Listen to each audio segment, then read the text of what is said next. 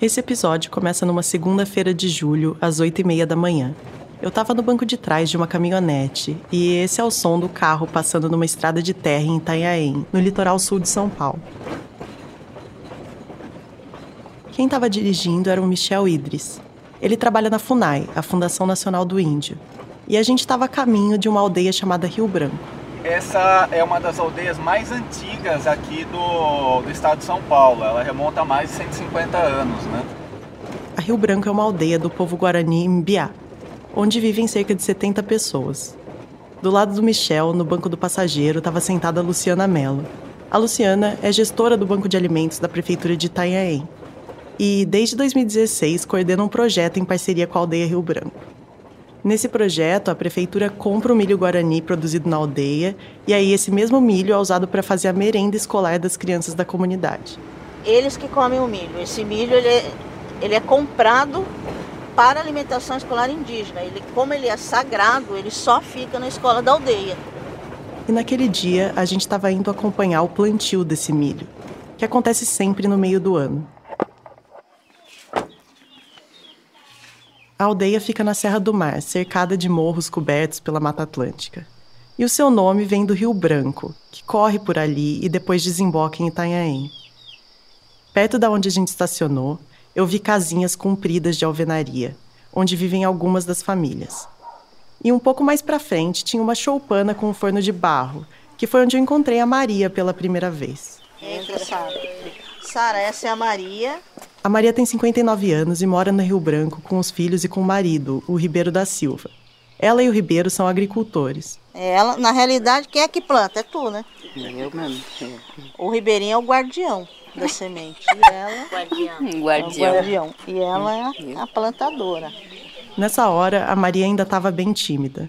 Por isso você provavelmente nem escutou a voz dela respondendo a Luciana, só a risada.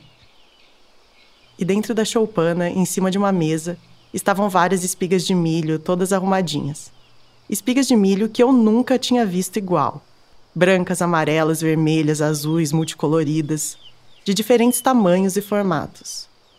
A Maria estava por ali esperando a gente para podermos ir juntos para o lugar onde eles fazem o plantio. É uma roça que fica do outro lado do Rio Branco. A Maria foi mostrando o caminho e eu fui andando do lado dela. Ela estava levando uma cesta de palha com os grãos de milho. E eu aproveitei para perguntar como se fala milho em Guarani. Awati. Awatish? Hum, Awati poni. Awatiponi? Esse Uhum. aqui? Esse aqui é Awati poni. Awati é milho. E aquele que ela ia plantar era o Awati poni. Ele chama assim porque poni quer dizer pequeno. E as plantas dessa variedade ficam só com um metro de altura, com espigas de mais ou menos um palmo. Além de ser poni, esse milho também é chamado de Awati pará, porque pará quer dizer multicolorido. E cada espiga dele é uma mistura de grãos amarelos, brancos e azuis. Você não tem ideia de quanto eu e a Bia queríamos fazer um episódio sobre comida brasileira. A gente pensou em várias coisas exóticas ou esquisitas. E no final fomos fisgadas por um dos ingredientes mais comuns de todos. O milho, que é tão, tão comum no nosso dia a dia que a gente até esquece que ele tá na essência do Brasil. Eu sou a Sara Zoubel. Eu sou a Bia Guimarães e este é o 37 Graus.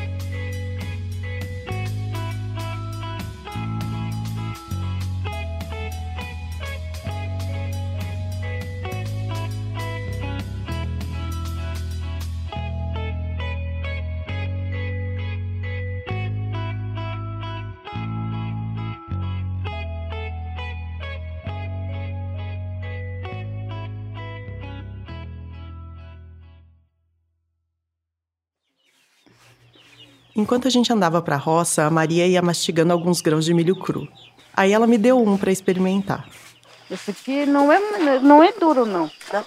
Mastiga um. Pode mastigar assim? Pode. Não é duro, não. O milho que ela me deu era macio, diferente das espigas que a gente encontra no supermercado. Essas ela chama de milho do Juruá, porque Juruá é a palavra usada no Guarani para falar de pessoas que não são indígenas. O milho do Juruá já é duro. Eu, por isso que eu não gosto de plantar milho de Juruá. Na cultura guarani-mbiá, milho não é só comida. Todo ano, o plantio e a colheita do milho fazem parte de uma sequência de rituais. Os grãos que a Maria ia plantar já tinham feito uma viagem até outra aldeia, em Paraty, onde foram batizados por um pajé. E no dia do plantio, esses mesmos grãos já tinham sido soprados com a fumaça de um cachimbo, cujo nome eu vou deixar para Maria falar. E esse aqui é capatinguá. Esse aqui. Depois da colheita, parte do milho vai ser usado no Nhemongarai, que é quando as crianças da aldeia recebem seus nomes guaranis. Essa é a cerimônia mais importante de todo esse ciclo. No Nhemongarai, as mulheres da aldeia usam o milho para fazer um pãozinho chamado um bodiapé. Já os homens vão para a mata pegar um mel, de preferência da abelha jataí. Esses alimentos sagrados são comidos pelas crianças e por seus pais durante o ritual. E aí, nessa cerimônia, o pajé tem uma revelação. Ele descobre o nome verdadeiro das crianças, o nome Guarani. E esse nome não é só um nome. Ele diz algo mais profundo sobre a essência de cada pessoa. O nome pode determinar o papel dela na sociedade guarani, se ela vai ter uma vocação na agricultura ou na educação, por exemplo. O Michel, o técnico da FUNAI, contou que faz pouco tempo que a aldeia Rio Branco voltou a fazer o Nhemongarai. Isso porque, ao longo da história, algumas comunidades de Guarani Umbiá foram expulsas de seus territórios e foram forçadas a migrar do sul para o sudeste e o centro-oeste do Brasil. No meio de tantas migrações, quase sempre vivendo em condições precárias, muitas aldeias perderam as variedades de milho guarani mas nos últimos anos, o Michel e alguns moradores da Rio Branco têm ido buscar sementes de milho guarani no Rio Grande do Sul. Assim, eles conseguiram retomar o plantio dessas variedades. Em 2017, a aldeia fez o primeiro Inhamongaraí depois de uma pausa que durou 30 anos.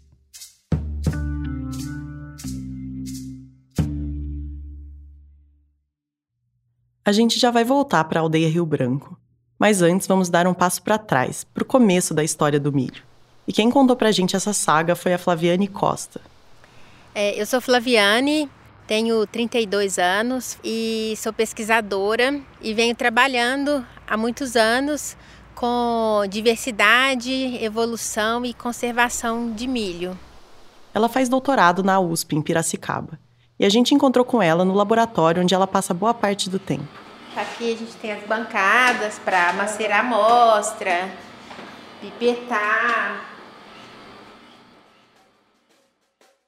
Não sei se você sabe, mas eu sou bióloga. E antes de fazer o 37 graus, eu trabalhava com genética. Então, para mim, tudo ali era muito familiar. Os freezers para guardar as amostras, as pipetas, os tubos, as centrífugas, as balanças, os reagentes químicos. A única diferença era que em cima da bancada tinha uma coleção enorme de espigas de milho coloridas. Gente, é muito milho. É muito milho. E as pessoas pensam que só existe desse aqui, né? Esse amarelinho normal, né? É. Elas são lindas. São, né? Eu sou suspeita para falar porque eu acho lindíssimas, né? São maravilhosas, parece uma joia, né? Parece um, não sei. São, para mim são joias. joias bem raras. Tinha milho preto, branco, roxo, vermelho, vinho, amarelo, laranja, castanho e ainda espigas com mais de uma cor. Tinha milhos com fileiras retas e outros com fileiras entrelaçadas ou em espiral. Alguns eram mais macios e outros eram tão duros e brilhantes que pareciam feitos de vidro. E ainda tinha uns estranhos com grãos pontudos que eu achei que pareciam unhas de gato. Depois de conhecer o laboratório, a gente sentou com a Flaviane lá no gramado do campus para continuar a conversa. Como você com certeza já percebeu pelo sotaque, a Flaviane é de Minas Gerais. E como boa mineira, ela adora milho. Eu adoro frango com quiabo e angu, né? E aí o angu tá ali com o milho junto, né? Sempre. É, tem a canjiquinha, que a gente adora lá em Minas também, com costelinha. E a canjiquinha também é feita com milho. Você gosta de pipoca? Adoro pipoca. Gosto muito de pamonha, os, é, mingau de milho verde, sorvete de milho, ela estuda a genética de várias raças ou variedades de milho e busca pistas no DNA das plantas para entender como o milho foi sendo transformado e espalhado pelos povos aqui da América ao longo de milhares de anos. Até 1939, ninguém sabia muito bem a origem do milho. Foi preciso fazer uma análise de cromossomos para poder encontrar o seu ancestral. E esse ancestral é o teocinto. A espiga do teocinto, se é que dá para chamar de espiga, tem só uma fileira de grãos. E nove mil anos atrás, os povos que viviam na região do México começaram a se interessar por ele. Não se sabe exatamente por quê, mas existe a hipótese de que um de seus primeiros usos tenha sido como pipoca, porque ele estoura como milho. Então, os humanos começaram a plantar o teocinto. E colheita após colheita, eles foram escolhendo as melhores plantas de acordo com seu gosto. Aquelas que tinham grãos maiores, que tinham sabor melhor, que cresciam mais rápido. E com o passar do tempo, esse ancestral foi ficando com um jeitão de milho e foi sendo adotado por diferentes comunidades. Só que cada comunidade tinha o seu gosto. Um grupo com mais costume de usar farinha preferia grãos mais macios, mais fáceis de moer. Agora, um povo mais chegado numa pipoca preferia grãos mais duros, que estouram melhor. E assim foram surgindo as várias raças de milho, que variam em cor, forma, tamanho, sabor, foi um processo de domesticação, igual aconteceu com os cachorros. Hoje, a gente tem pastor alemão e tem chihuahua. Os dois não têm nada a ver, mas não deixam de ser da mesma espécie. O milho foi descendo com as migrações humanas do México até chegar na América do Sul, cerca de 6 mil anos atrás. Desde então, muitas variedades surgiram aqui no Brasil, e muitas outras provavelmente se perderam. E uma parte do trabalho da Flaviane é tentar mapear as raças que existem atualmente no país. A última vez que um levantamento como esse foi feito foi em 1977, mais de 40 anos atrás. Naquela época, o Brasil tinha pelo menos 34 raças e sub-raças de milho. E para saber quais são as variedades espalhadas pelo país hoje, a Flaviane e os outros pesquisadores desse projeto visitam e conversam com comunidades indígenas, quilombolas e ribeirinhas de várias regiões do Brasil. Porque são elas que mantêm viva a diversidade do milho. É, teve uma variedade que vocês acham que de repente se perdeu. Qual que é o custo, assim, eu sei que não é meio, meio, na verdade não tem um custo, né, meio sem preço, mas... Você perdeu algo que nunca mais você pode recuperar, né, porque essa variedade pode ter demorado é, milhares de anos para existir, né, então é uma perda que não tem como você recuperar depois, né, eu acho que é, é um processo irreversível. E além de entrevistar os agricultores para entender como eles cultivam e usam as variedades, a Flaviane coleta amostras para depois fazer as análises genéticas lá no laboratório. Quando você vai lá e vê esses milhos diferentões, assim, sendo plantados e tal, o que, que você sente? É, quando eu, eu, tive a oportunidade de, de fazer uma coleta na, na Amazônia, em Rondônia, em populações ribeirinhas, é, quando, eu, quando eu fui a campo, eu, eu não sabia se eu iria encontrar uma raça, a raça entrelaçada da Amazônia, que havia hipóteses que ela havia sido extinta, né? E, e, quando a gente foi, nós não sabíamos o que iríamos encontrar. E quando né, nós chegamos, né, a equipe chegou e, e aí a gente viu que todos os povos estavam cultivando, assim, todas as, as, as casas que a gente visitou, os agricultores estavam cultivando, eu fiquei muito emocionada, assim, eu quase chorei é, de, de alegria, de emoção, de ver a, a, essa raça sendo conservada até hoje. A aldeia Rio Branco é um desses lugares que conservam a diversidade do milho. E a gente vai voltar para lá logo depois do intervalo.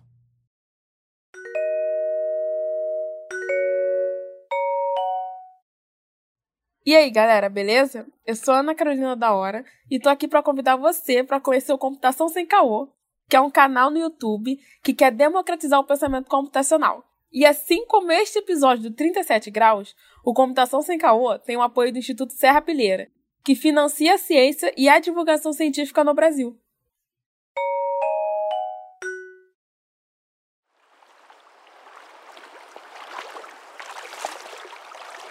Para chegar no lugar onde a Maria ia plantar o milho guarani, a gente teve que atravessar o rio.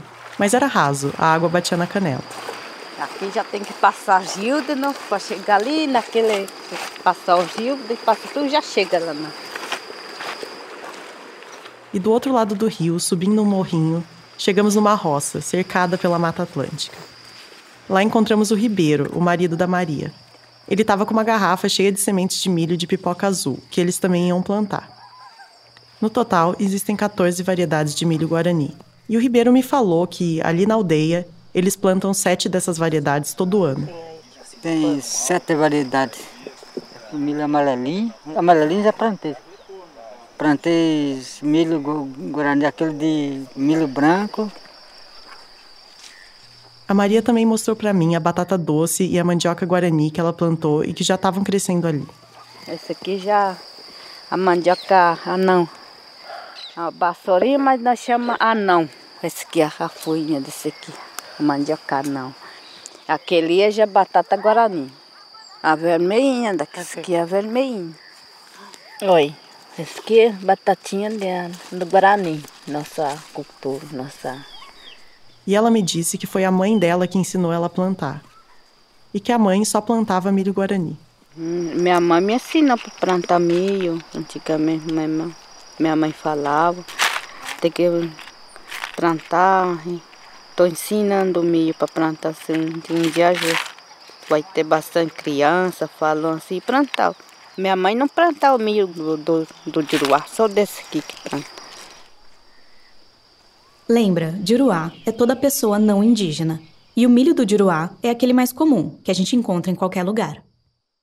E considerando que o milho é um alimento que faz parte das culturas indígenas da América há milhares de anos, da onde veio esse tal milho do Juruá? A história do milho do Juruá começa, obviamente, quando o Juruá chega no Brasil quando os colonos portugueses chegaram, é, os índios eles consumiam milho assado em espiga, o milho feito na canjica, aquela canjica é, de festa junina que a gente tem, né? Faziam pipoca. Eles faziam bebida né, fermentada de milho, que era o cauim. Tinham um, um prato que é muito parecido com a pamonha também, né? Essa é a Rafaela Basso, ela é historiadora e vive mergulhada em documentos antigos para descobrir mais sobre o passado da alimentação brasileira. Ela conta que, quando os portugueses chegaram no sudeste do Brasil, eles encontraram povos que eram grandes plantadores e comedores de milho. E para sobreviver por aqui, eles tinham que se virar sem as comidas que eles estavam acostumados a comer na Europa, como a farinha de trigo e tudo que se fazia com ela. Mas os portugueses não estavam muito afim de comer milho. Para eles, essa era uma comida de um povo considerado inferior, só que não tinha muita saída. Então eles pensaram assim: já que eu preciso consumir o milho, eu vou tentar, né, qual que era a lógica deles, consumir da maneira como eu fazia meus produtos é, de origem europeia, né? Eles começaram a adaptar as receitas indígenas para que elas ficassem com mais cara de Europa. A canjica, que originalmente era feita só com água, passou a levar leite, açúcar e canela. A pamonha, que nas aldeias tinha o gosto puro do milho, agora era temperada com sal ou açúcar. E também começaram a substituir a farinha de trigo pela farinha de milho em alguns pratos europeus, como o bolo. Hoje, alguns dos pratos adaptados pelos portugueses são ícones da culinária brasileira, ainda mais em tempos de festa junina. Mas a gente quase nunca para para pensar na origem indígena deles. E além disso, no passar dos últimos séculos, o milho plantado em grande escala foi sendo transformado conforme o gosto e as necessidades dos colonizadores. O que deu origem ao milho que a Maria chama de milho do Juruá. Esse milho do Juruá é só uma pequena fração da diversidade de milho que existe no Brasil. Mas hoje é de longe o mais consumido, enquanto as dezenas de outras variedades só sobrevivem por um fio,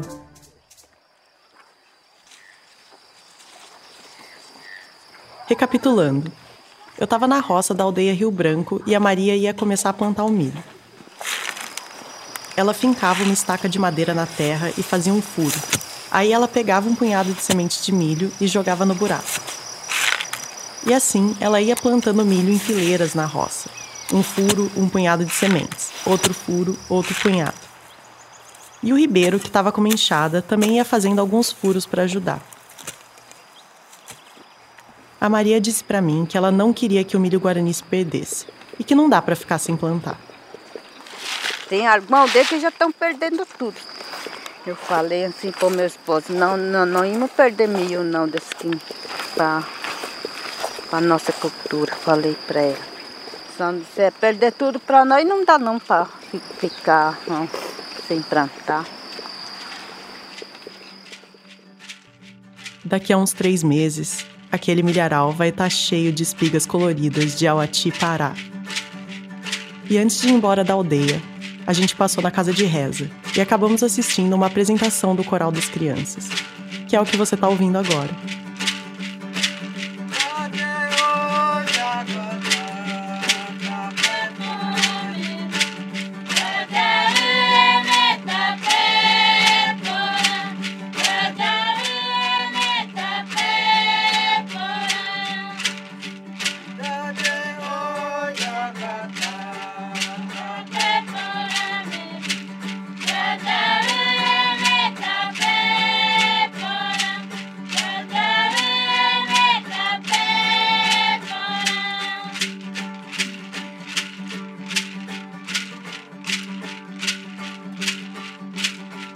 O 37 Graus é produzido e apresentado por Sara Zoubel e Bia Guimarães. E conta com o apoio do Instituto Serra Pilheira, que financia a pesquisa e a divulgação científica no Brasil. As músicas do episódio são do Gabriel Falcão e a ilustração é da Sandra Javer.